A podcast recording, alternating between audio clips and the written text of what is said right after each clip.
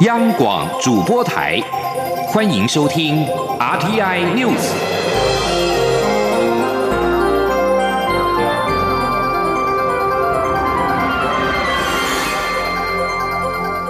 听众朋友您好，欢迎收听这节央广主播台提供给您的 RTN News，我是张顺祥。首先把新闻焦点关注到香港，香港遮打花园追究警方用枪集会，演变为西环包围中联办。警方二十八号晚间七点开始狂射催泪弹，强力的清场，烟雾四起，港岛沦为游击的战场。有记者跟示威者受伤，多人遭到逮捕。到晚间的十一点三十分之后，趋于平静。泛民主派的议员毛孟静警告，香港已经陷入到和平游行暴力收场的恶性循环。二十八号晚间的反送中行动规模跟过去相仿，差异在于示威者的群体组织更为分散，屡次利用巷道跟警方上演游击对峙战，借以分化防暴警力，而且警民攻防似乎有无言的默契。到晚间十一点开始，示威者陆续撤离抗议的现场。看着示威者开始离去，防暴警察清场攻势也趋于和缓，甚至还有远警直接脱掉了防护的装备，躺坐在马路上休息。而在地铁里面，除了有市民留下港币供示威者购买车票，二十八号晚间还有人留下干净的衣服，让示威者能够更换。二十八号的清场行动是在晚间七点从香港的中联办展开，或许是这一次集会游行属于非法，再加上今天二十九号港澳办将首次针对香港当局的局势举行记者会，港警异于往日的节制，行动一开始就朝示威人群发射了催泪弹，出手毫不手软。而根据香港电台的报道，中国国务院港澳办公室发言人杨光跟徐露颖今天二十九号下午将出席国务院新闻办公室记者会，表达对香港当前局势的立场跟看法。这是香港展开修订逃犯条例以来，港澳办首次有发言人出席记者会回应香港事务。国务院新闻办公室发出记者会的预告，表示港澳办将在二十九号下午三点出席新闻发布会，并会安排全程的英文口译。蔡英文总统日前接受日本 NHK 的访问，在二十八号脸书上向大家说明访谈的重点。蔡总统表示，他在访谈当中对于香港强力处理抗议活动的手段一再引起对立，表达了强烈的忧心。他期盼今天的台湾可以是明天的香港，并认为与台湾一样享有民主主义及言论自由的保障是极为重要的事情。蔡总统也重申，台湾绝对不会接受“一国两制”，并且认为这是中国企图片面的改变现状。另外，总统表示，七月二十四号中国公布的国防白皮书，代表中国正在加强军力，而且持续的加强，所以台湾必须要强化防卫能力。他认为，中国军事的强化跟企图心，也将会影响到周边其他国家跟区域。台湾希望能够跟区域内的国家共同的面对。日本放送协会 NHK 连日关注明年元月的总统大选跟香港的反送中示威的动向。二十八号播出的特辑表示。反送中抗议让台湾人对中国起了戒心，可能会左右明年总统大选的结果。另外一方面，倾向独立于中国的是蔡总统所率领的执政党民进党。民进党前阵子的支持度比较低迷，但是香港的反送中示威活动却意外了助长了民进党的气势。日本放送协会台北支局长高田和佳子表示。觉得台湾人的不安感很强，今天的香港，明天的台湾，这种危机感大增。NHK 还报道了香港人林荣基的处境，说他是从香港逃到台湾，他曾在香港经营了二十年的书店，但四年前突然被中国政府逮捕，只是因为他的书店贩售了批评中国政府言论的书籍，就被拘禁八个月。之后，他常常觉得被人跟踪。他认为，在中国统治下的香港已经不是安全的地方。林荣基四个月前来到台湾，认为台湾的自由社会受到保障，不用担心被人跟踪。他希望台湾人应该把香港的现况当成教训，要好好的思考。焦点回到台湾是选举的部分。国民党召开了全国党代表大会，正式提名高雄市长韩国瑜代表国民党角逐明年的总统大选。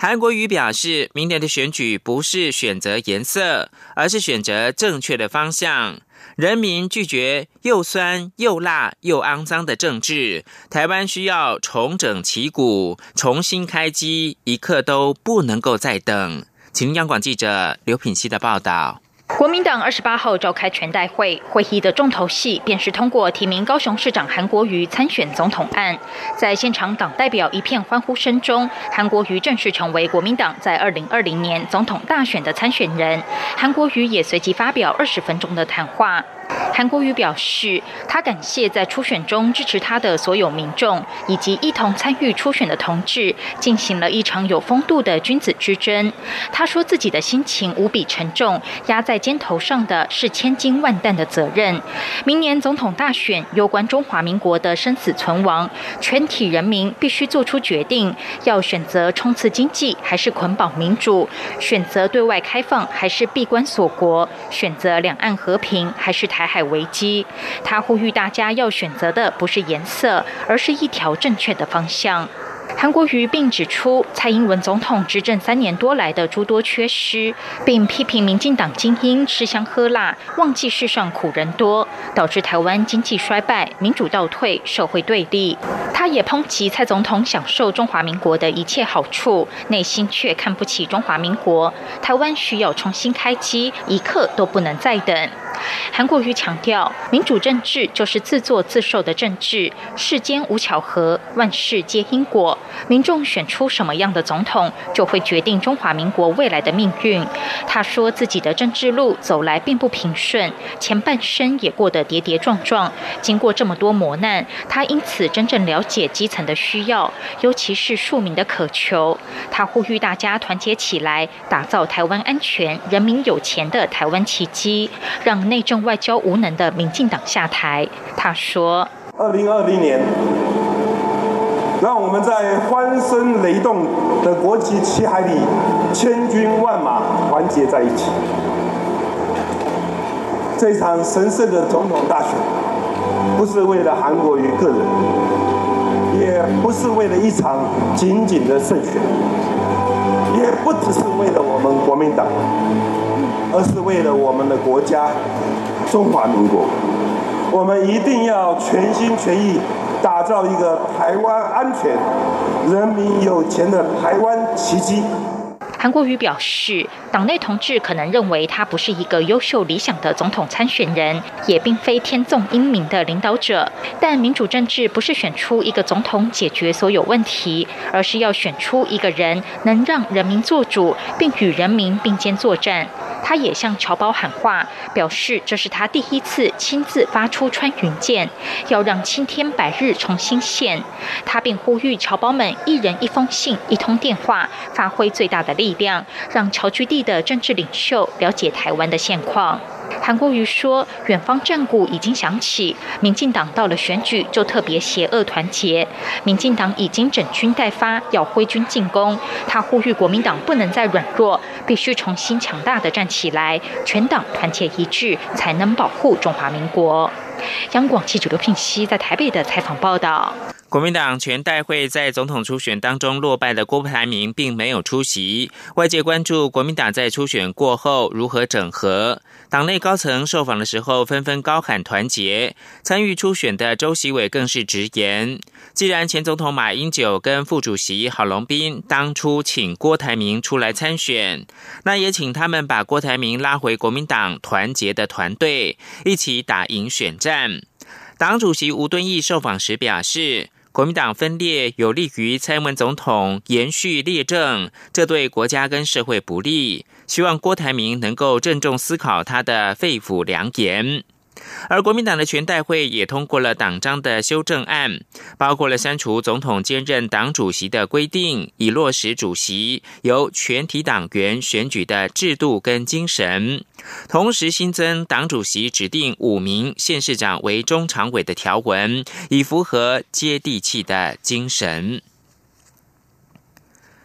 针对国民党主席吴敦义跟国民党总统参选人韩国瑜在国民党全代会当中的谈话，蔡英文总统竞选连任发言人阮昭雄二十八号反问：推动转型正义，把不当的党产归零，错了吗？恢复政治犯名誉，错了吗？他认为，从转型正义的抹黑就可以看出，国民党从未反省。无论是对转型正义的检讨、戒严体制的抗拒，还是马政府时代以来施政又轻中的路线，又或者是如今高市府任用亲信、施政无能，还要当落跑市长的作为，阮昭雄指出，国民党讲保卫中华民国更是荒谬。国民党推出不敢对反送中表态，还到中联办为“一国两制”背书的韩国瑜，就是要毁灭中华民国，毁灭台湾今日的民主自由。他并且表示，大家可以看见香港人民如今为了争取最基本的人权，不得不走上街头，却遭受政府以及黑道的暴力对待。大家也可以看见，高雄市政在韩国瑜的领导之下，市容变糟了，防疫变差了，过去不淹水的地方都淹了。千万不要让今日的香港的民主沦丧，今日的高雄施政崩坏，成为台湾的明天。持续关注的是政治焦点，继许乐岛联盟筹组政党之后。独派也预计在八月成立一边一国行动党。面对明年的大选，民进党立委许志杰跟李俊毅都认为泛绿阵营必须要整合，只要理念相近都可以合作。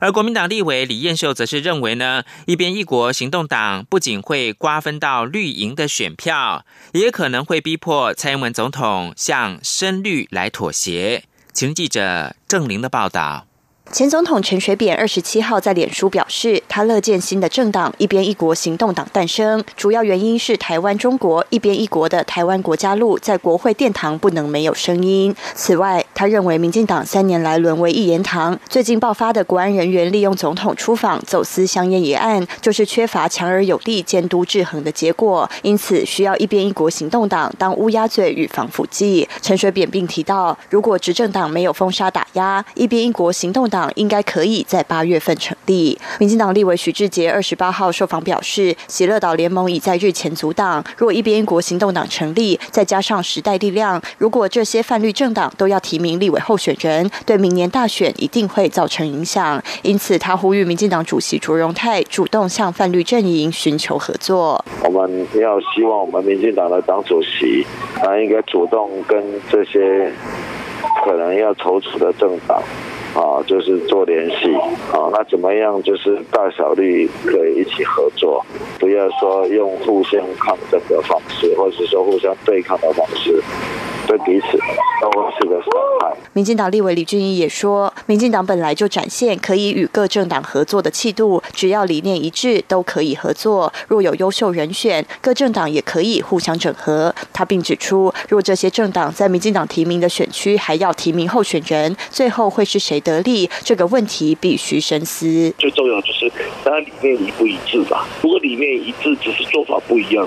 那为什么要要让国民党或是让让这？比较比较这个呃没有台湾理念的政党得利呢，其实当然，这个主导不是每个人都有的权利，但是更重要的是，呃，如何让台湾往前进，这才是最重要的。国民党立委李彦秀则认为，在中南部深绿的立委选区，一边一国行动党恐怕将瓜分对民进党执政不满的深绿以及扁系的选票，在总统大选时，也可能逼迫蔡总统向深绿妥协，提出满足深绿的国家认同方向，或对陈水扁特赦或保外就医有更明确的礼遇。李彦秀认为，陈水扁一再试探民进党的底线，民进党却束手无策，是司法矫正制度受到政治干扰的荒谬事实。央广记者。郑林采访报道：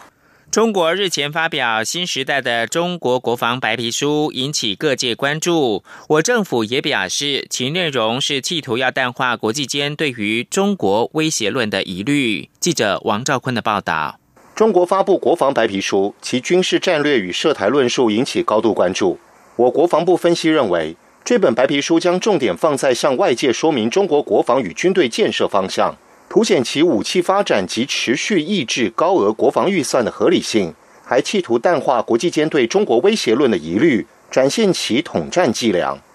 除此之外，白皮书内容还批评台湾挟洋自重，重申不放弃以武力实现台海两岸统一。我陆委会也立即表达抗议，并对北京当局假借两岸议题扩张军武、扬言对台动武的做法，坚决表达反对与谴责。陆委会副主委邱垂正说：“中共挑衅行为不但冲击两岸和平，更严重违反国际法和国际关系的和平原则，更挑战区域安全与秩序，造成周边国家的不安及忧虑。”陆委会强调，我政府会持续强化自我防卫能力与民主防护，坚定捍卫国家主权与民主体制，坚守两千三百万台湾人民自由选择未来的权利。外交部长吴钊燮则是在推特发文表示：“中国人民解放军白皮书威胁和平与稳定，但热爱自由的台湾人民不会放弃得来不易的民主生活方式。”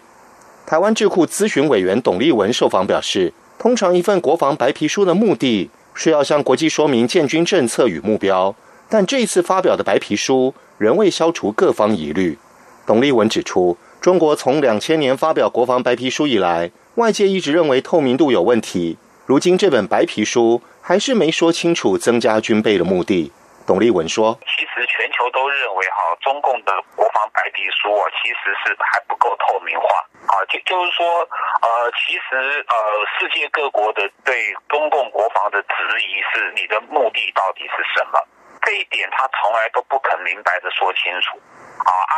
然后就用，其实是用所谓的什么台独、疆独、藏独了，来来当借口了。董立文指出，第二个备受质疑的就是军费问题。虽然中国国防白皮书指其国防军费公开透明、合理适度，他说，但是哈，对全世界各国的军事专家都认都不相信这个数字，都都认为中共有有隐藏军费。董立文认为，中共军事目的与军费支出的问题依然存在。中国威胁论的疑虑，并未因为这份国防白皮书而消除。中正大学战略暨国际事务研究所兼任助理教授林颖佑表示：“这是一本国防白皮书，谈的是军事议题，内容提及台湾的部分，应是要向周边国家表达中国立场。”林颖佑说：“他其实这一边是要写给其他周边国家看的，因为其实对中国来说，他不会把他不会把对台湾问题视为是。”对外攻击，因为对对中国来说，这个台湾一定是他们境内国内问题，所以我觉得这一本这一本白皮书，它有一个政治或者我们说所谓的军事外交的用意。除军事外交的用意外，林颖又认为，白皮书既然是处理军事议题，自然会与中国国台办的立场不同，所以会用较为强硬的态度处理两岸关系。中国国防白皮书在二十四号发表。美国军方随后就发出派遣军舰通过台湾海峡的消息。林颖又认为，美军此举确实有其针对性，是在中国国防白皮书讨论不少台湾议题后所做出的立即性反应。林颖又指出，美国以军舰通过台海的方式来回应，其实是一种刚刚好的做法。他说：“因为今天我船不是第一次经过嘛，事情已经过了很多次，所以等于说我用一个以前发生过的潜力。”的一个的的一个潜力来表达对台湾的支持，也告诉中国说：“哎，你做任何事，我是会有一些反应的。”但也有学者持不同见解。董立文就认为两件事情没有关联，因为美国国防部的亚洲巡航计划早已定定，美军自有其军事时程表，并不是为了中国发表国防白皮书才派军舰通过台海。不过，由于中国先前在国防白皮书中指控美国破坏全球稳定，并谴责华府对台军售，美国于此敏感时机再次宣布军舰通过台海，其中透露出何种讯息，难免引起外界联想。中央广播电台记者王兆坤台北采访报道。是阳光，翅膀打开了世界之窗；是阳光，翅膀环绕着地球飞翔。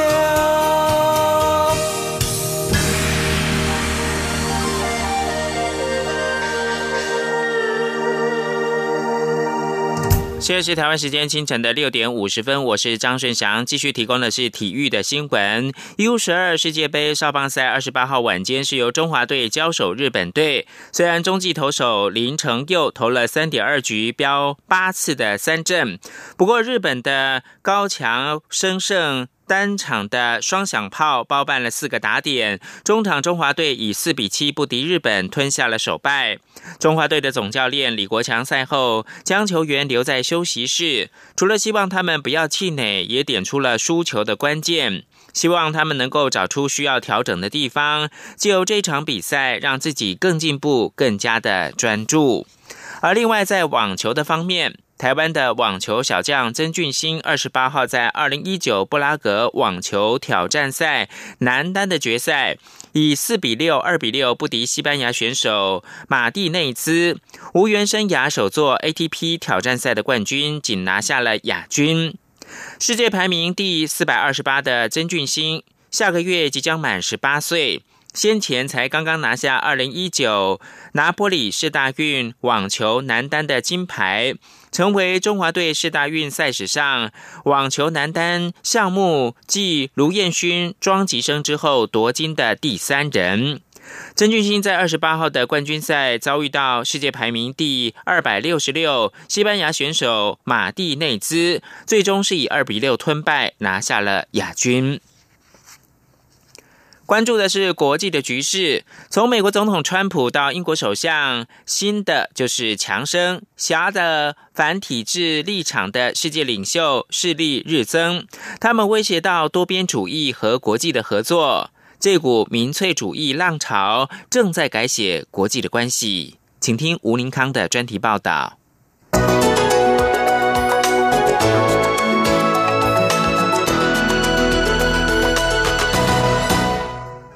托派大将强森二十四号登上英国首相大位，为全球民粹主义势力再添一笔。虽然“民粹主义”一词是否适用于强森，将是学者和历史学家未来的研究课题，但可以确定的是，继巴西总统波索纳洛、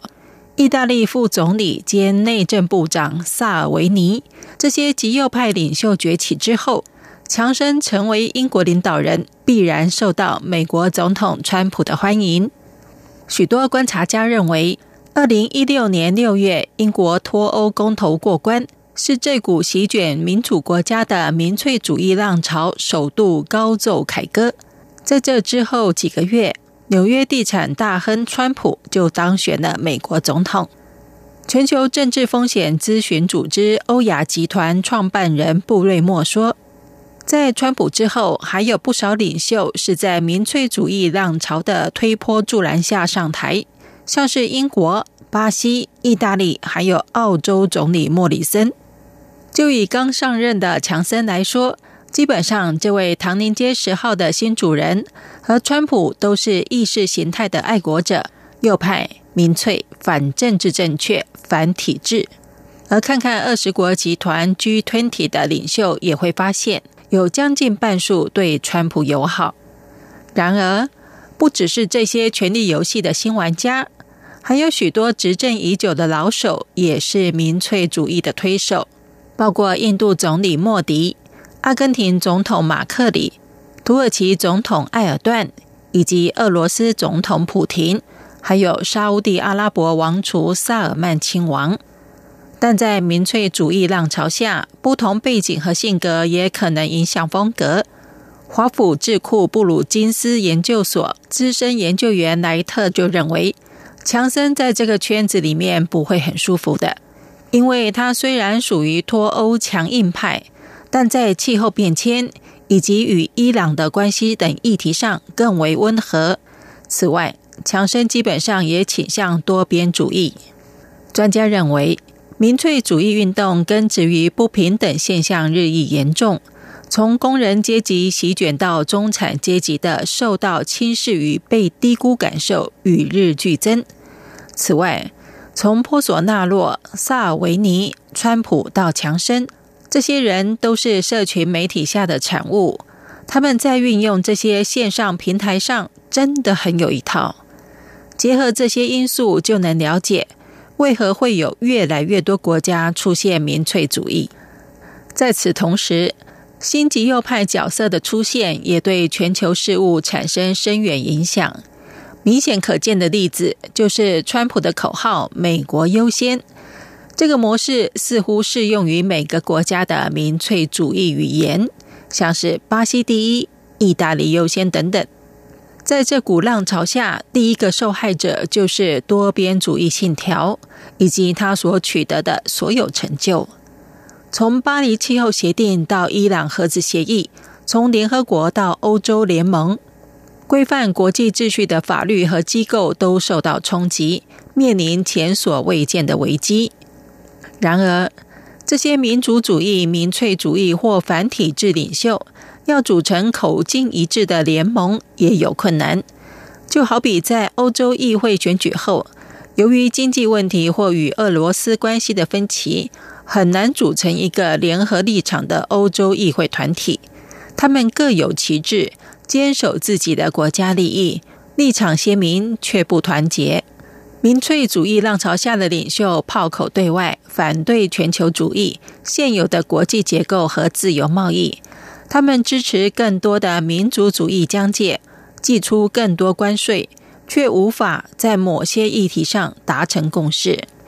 英国智库欧盟改革中心研究员斯格加里说：“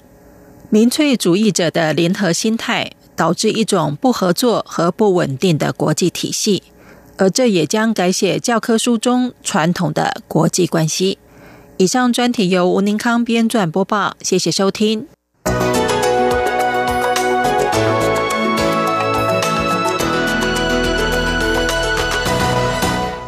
美国总统川普透过推特宣布，将提名联邦众议员雷克里夫接任国家情报总监。现任情报总监科茨将于八月十五号离职。这是川普政府又一位阁员传出与川普意见不合而去职。美国媒体二十八号传出科茨即将离职的消息，不到几个小时。爱用推特治国的川普推文宣布提名德州的众议员雷克里夫出任国家情报总监。川普在推特上面表示，为了他所爱的国家，曾任检察官的雷克里夫将能够领导和激励美国伟大。他同时也宣布，科茨将于八月十五号离职。媒体报道指出，科茨和川普曾在俄罗斯、伊朗跟北韩的问题的评估上面有所分歧。最后提供给您是奈及利亚的地方官员二十八号表示，伊斯兰基本教义派组织博科圣地武装的分子二十七号攻击东北部一个村庄举行的丧礼，造成至少六十五个人丧生，几乎都是原先伤亡数据的三倍。